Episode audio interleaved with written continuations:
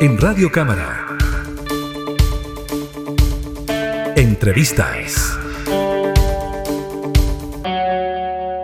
Tras seis meses de trabajo, la comisión que investigó los actos del Estado en relación al incendio ocurrido en las dependencias de la empresa Kaiser en octubre de 2019 aprobó su informe final. Las y los diputados votaron a favor de la propuesta presentada en sesiones anteriores. La votación fue aprobada por unanimidad. El presidente de la comisión es el diputado Andrés Giordano, con quien tomamos contacto inmediato. ¿Cómo está, diputado? Muchas gracias por el enlace. Bien, y tú, feliz de estar acá. Habíamos tenido la posibilidad, diputado, de conversar en otro programa sobre la indagatoria que se estaba llevando a cabo en esta investigación. Y claro, los datos, los hechos, los acontecimientos son bastante crudos, en su momento también bastante dramáticos. Y claro, los familiares que estuvieron presentes durante la jornada en que se votó este informe también hablaban un poco de eso. Yo quería partir con eso, diputado, sobre lo que significó para ustedes esta indagatoria en términos de lo dramático que pudieron ser los antecedentes. Bueno, efectivamente fue una comisión eh, que duró más de seis meses en, tiempo real, lo que se extendió eh, por su mandato y por sus prórrogas que fueron aceptadas también por los miembros. Eh, y que permitió revisar con absoluta crudeza todos los antecedentes que tenía a disposición el Ministerio Público, pero que también tenían otros, eh, otras partes interesadas que fueron, yo diría, muy relevantes para esclarecer ciertos hechos y para indagar sobre cuestiones que generaban contradicciones, sobre todo con el actuar de distintos organismos del aparato del Estado en relación a la persecución del delito y de los hechos que estaban detrás de esta tremenda tragedia que remeció a la comuna de Renca. Tuvimos acceso a la carpeta investigativa, fue exhibida por el Ministerio Público, eh, tuvimos acceso además a videos grabados por eh, periodistas que pudieron acceder al sitio del suceso. Eh, pocos días después de que ocurriera el incendio que dejó a cinco víctimas fatales. Eh, y la verdad es que la comisión eh, fue tomando distintos rumbos en la medida que fuimos realizando varias comisiones secretas, varias sesiones secretas, a propósito que existe una investigación penal en curso y que por supuesto nosotros no queremos suplantar el rol de la justicia y entendíamos que habían antecedentes delicados que había que resguardar de su publicidad, pero eso nos permitió ir generando un convencimiento, yo creo que esto es lo más relevante, muy transversal, de que acá habían irregularidades, de que acá no se actuó con la debida diligencia desde distintos organismos del Estado eh, y de que efectivamente el, Poder Legislativo tiene que tomar cartas en el asunto porque se pudo haber obrado distinto y la verdad es que uno no puede hacer vista gorda independiente de las situaciones y circunstancias excepcionales que se esgrimieron para que efectivamente se, finalmente ocurrieran estas negligencias o actos y omisiones directas por parte del Servicio Médico Legal, por parte de carabineros y también por parte del Ministerio Público. Diputado, cuando usted nombra a estos organismos del Estado, como negligentes a la hora de realizar las indagatorias correspondientes. Los principales implicados serían entonces el Servicio Médico Legal, el Ministerio Público, a la hora de no entregar quizás la información en su debido momento, no presentar las pruebas también cuando correspondía y así, etcétera. Sí, mira, hay hechos de la causa que fueron totalmente acreditados y que se encuentran contenidos en el informe que se aprobó transversalmente, como digo, desde el Partido Comunista al Partido Republicano, pasando por todas las sensibilidades eh, que tenían representación en esta comisión. Eh, entre otras cosas, detectaron, por ejemplo, eh, que el Ministerio Público no puso a disposición todos los recursos para poder investigar y de hecho la mayoría de las diligencias eh, que se echaron a andar eh, en el último tiempo fueron con posterioridad a que nosotros ingresáramos y empezáramos a sesionar con la Comisión Especial Investigadora. Es decir, fue la propia comisión la que generó el hito político para que luego de tres años donde la causa estaba inmóvil, se comenzaran a realizar varias de las diligencias que además incluyeron la exhumación de dos de los cuerpos que venían siendo solicitadas por las familias. Pero además habían antecedentes que, a las que las familias ni sus defensores, sus representantes legales, querellantes, no habían podido acceder eh, originalmente entre ellos un informe planimétrico que es fundamental porque es el informe que permite localizar eh, a las víctimas en el sitio del suceso para poder tratar eh, de reconstruir qué fue lo que les llevó a estar en ese preciso lugar y finalmente perder la vida en estas extrañas circunstancias. Pero además del Ministerio Público y de distintas cuestiones que dicen relación con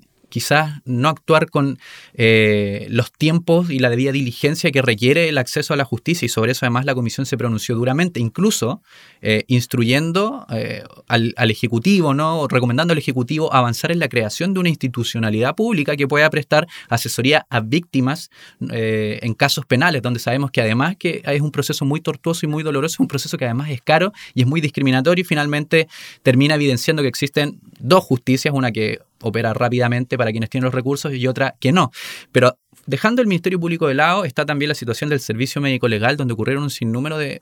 faltas, podríamos decir, eh, a los procedimientos internos, desde el levantamiento de los cuerpos, donde quedaron restos orgánicos, eh, pertenencias aparentemente de algunas de las víctimas. Después pudimos ver en videos de prensa donde se encontraron estos restos, una llave, por ejemplo, y un resto de un pantalón adherido al suelo, que finalmente esa llave, en el video al menos se apreciaba que encajaba con un candado de una de las víctimas. Es decir, teníamos una situación absolutamente negligente y ni carabineros ni el servicio médico legal fueron capaces de decirnos quién era el responsable finalmente de garantizar que el levantamiento de los cuerpos se realizara según norma. Pero además, después cuando se exhumaron los cuerpos, entre otras cosas, hay un sinnúmero de cuestiones, podríamos estar hablando todo el día de la serie de irregularidades procedimentales, entre ellas llamaron a las familias eh, equivocadamente, les entregaron información errónea respecto de sus seres queridos, luego cuando fueron exhumados los cuerpos, los cuerpos se encontraban en bolsas de basura dentro de los ataúdes. Y eso no solo afecta a la dignidad humana de las personas y por supuesto es muy doloroso para la familia, sino que incluso para el procedimiento que vino después, ahora, tres años de ocurridos los hechos y más, de exhumación, la verdad es que no se pudieron periciar o, probablemente la prueba que podían contener se vio dañada, porque efectivamente mantener en la bolsa lo que generó es humedad, eh, que se provocara descomposición adicional a la que podrían haber tenido en caso de haberse mantenido como corresponde, como uno esperaría que estuviese un cuerpo dentro de un ataúd. Y por otro lado, existen diversos sumarios administrativos contra de carabineros y en contra, o sea, cursados dentro del servicio médico legal y dentro eh, de carabineros a propósito de exhibición eh, de videos, por ejemplo, en el caso de carabineros, existe hasta una, una causa penal en curso a propósito que se difundió imágenes de las víctimas cuando recién habían ocurrido los hechos, esto quedó publicado en redes sociales y se viralizó antes de que las propias familias pudiesen tener información respecto de sus seres queridos. Eh, y en el caso del servicio médico legal, bueno, varias de las cosas que ya mencioné son sujetos de investigación en, una investigación sumaria a lo que se suma que después de que fueron exhumados los cuerpos, eh, uno de, de, los cuerpos exhumados se abrió la bolsa, se abrió el precinto, se alteró la cadena de custodia, y la verdad que uno termina preguntándose cómo pueden ocurrir tantas cadenas o cómo puede haber una cadena tan eh, marcada de errores de las distintas instituciones en un caso de tanta notoriedad pública. Y eso quedó consignado en el informe y el informe finalmente en razón de eso hace una serie de recomendaciones tanto para el Poder Legislativo como para los distintos organismos del Estado. Diputado Giordano, ¿qué tanto influyó que en un primer momento tanto Carabineros de Chile como el Ministerio Público señalaran que las víctimas habían muerto saqueando? Es decir, cometiendo un delito de robo en lugar no habitado. ¿Qué tanto influyó en que finalmente estas personas fueran estigmatizadas y que la misma indagatoria tuviera por encima esta especie de discriminación a la hora de realizar la investigación? Bueno, eso es un poco lo que, lo, que, yo trataba de expresar con el hecho de que finalmente esta causa no se movió porque hubo un juicio muy temprano, efectivamente, por parte tanto de carabineros como del Ministerio Público, quienes se pronunciaron abiertamente señalando que acá eran víctimas que habían muerto saqueando y por lo tanto se generaba este juicio inmediato, eh, como que habían muerto en su propia ley. Y es una cuestión que nos parece aberrante. Eso se replicó con varias autoridades eh, y la verdad es que en la medida que se fue avanzando en, la comisión y se fueron recopilando los antecedentes, la verdad es que aparecieron muchas interrogantes y nos pareció además muy importante señalar que la verdad es que el Ministerio Público no se preocupó ni siquiera en establecer una cronología de cómo llegaron estas cinco víctimas al lugar. Hay víctimas eh, que además tenían problemas de movilidad, hay una que tenía un, digamos, una alojada una bala en su pie, que según los informes eh, del servicio médico legal, además había ocurrido este impacto de bala pocas horas antes de su muerte y eso no está explicado. Hay reportajes eh, y registros audiovisuales que muestran bidones de acelerante en el, recinto donde efectivamente se provocó el incendio y la verdad que hasta el día de hoy nadie explica las causas del incendio. Entonces, ese prejuicio que aparece inicialmente impide o de una u otra manera eh, genera un sesgo de confirmación por parte de las autoridades a cargo de la persecución penal, donde ellos se convencen de una tesis inmediatamente de que esto ocurre durante la comisión de un delito y la verdad es que no se abordan todas estas aristas que son importantísimas. Otra arista que no se abordó, por ejemplo, es eh, investigar el seguro que cobró la empresa Kaiser a propósito de este incendio, que es un seguro multimillonario. Entonces son cuestiones que uno dice, evidentemente si esto hubiese ocurrido en una comuna distinta, si esto no fuera una comuna popular, si esto hubiese ocurrido en la dehesa, probablemente las diligencias hubiesen sido muy distintas. Y, es lo lamentable, ¿no? Que uno termina eh, cerciorándose de que existe un prejuicio y un sesgo de confirmación de que acá ocurrió una muerte de personas que se encontraban cometiendo un delito y la verdad es que eso ni siquiera ha sido totalmente acreditado y digamos, subsisten muchas dudas, que son dudas legítimas y que hoy día lo que hacen es aparecer, digamos, eh, una irresponsabilidad y una falta de presencia por parte de las autoridades que tienen una responsabilidad política en torno a esta materia, en torno a la investigación y a la persecución eh, del delito en este caso. Diputado Jordano, aquí el manto de dudas que está sobre esta investigación es que si finalmente estas personas murieron por un incendio que se generó en medio de lo que fue el estallido social, si efectivamente estaban saqueando o si finalmente hubo un incendio intencional para que los dueños pudiesen cobrar el seguro,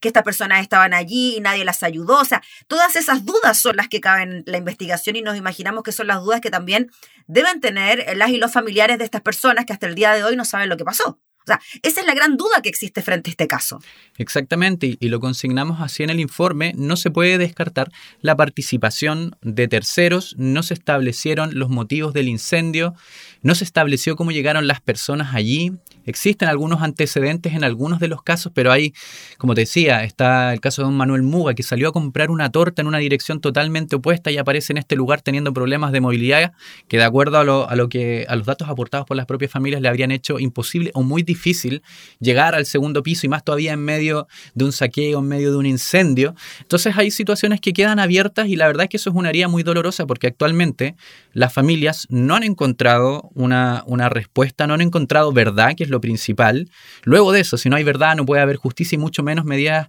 reparatorias. Entre lo que se ha logrado ir avanzando y los familiares también están pidiendo a propósito que la causa siga abierta, es que se declare un sitio de memoria en el lugar de los hechos, que además va a ser un lugar donde donde se pretende construir eh, un eh, complejo habitacional de viviendas sociales, pero que tiene ya contemplado un espacio eh, particular para la memoria. Y se está esperando que esto pueda ser quizás la declaratoria de un sitio de memoria, el primero que ocurre en democracia, a propósito de todas estas distintos pasajes oscuros que no han sido esclarecidos, pero además a propósito de todas las violaciones a los derechos humanos que ocurrieron en el mismo marco, ¿no? Recordemos en el marco del estallido social del 2019. Y lo otro que hacemos nosotros de recomendar, además de avanzar en la lista ¿no? de, de la memoria y de la recuperación de la memoria, y quiero destacar de nuevo que hubo un consenso transversal en que esto queda incorporado en el informe. También se habla del protocolo de Minnesota, que es una serie de recomendaciones internacionales que Chile ha suscrito precisamente para cuando ocurren hechos en marcos excepcionales o cuando se presume que podría haber participación de terceros agentes del Estado en, eh, algún homicidio o en la muerte eh, de algún civil, pero también cuando hay situaciones excepcionales, como era la que había el, el 20 de octubre del 2019, que es cuando ocurre esto, donde estábamos en un estado de excepción constitucional. Y esto, si bien son recomendaciones, fue de consenso de la comisión que evidentemente se eh, capacite a los distintos organismos del Estado para que cuando hayan estados de excepción constitucional, por ejemplo, como el que existe en la macrozona sur, y ocurran muertes que generen sospechas y que no estén totalmente esclarecidas, se aplique el protocolo de Minnesota, que es mucho más riguroso para investigar este tipo de situaciones, pero además que se avance en legislación que haga que este protocolo no sea solo una recomendación, sino una obligación. Y creo que esas son cuestiones fundamentales a las que pudimos arribar en el marco del desarrollo de esta investigación y que hoy día se vuelven en recomendaciones y esperamos se puedan acoger también para que esto pase a algún trámite legislativo. Muy bien, pues diputado Andrés Giordano, le agradecemos enormemente por el contacto, por mencionarnos los detalles también de, esta indagatoria. Y un, último detalle que se me escapa. ¿Los antecedentes que ustedes pudieron recopilar son entregados también a la indagatoria que se está realizando de manera legal, digamos? Yo solicité a la Secretaría que el informe que va a contener más de 100 páginas, donde se va a detallar lo que básicamente se fue recabando en cada una de las diversas sesiones que tuvimos, muchas de ellas secretas, eh, se ha remitido al Ministerio Público para que sea parte de las indagatorias y también se ha remitido a las partes querellantes que fueron también partícipes de este proceso de Comisión Especial Investigadora. Listo, pues diputado, nos queda clarísimo. Que esté muy bien, muchas gracias por el contacto. Gracias a ustedes, nos vemos. Era el diputado Andrés Giordano, presidente de la comisión investigadora sobre el incendio en la empresa Kaiser, refiriéndose entonces a las conclusiones finales. Entrevistas en Radio Cámara.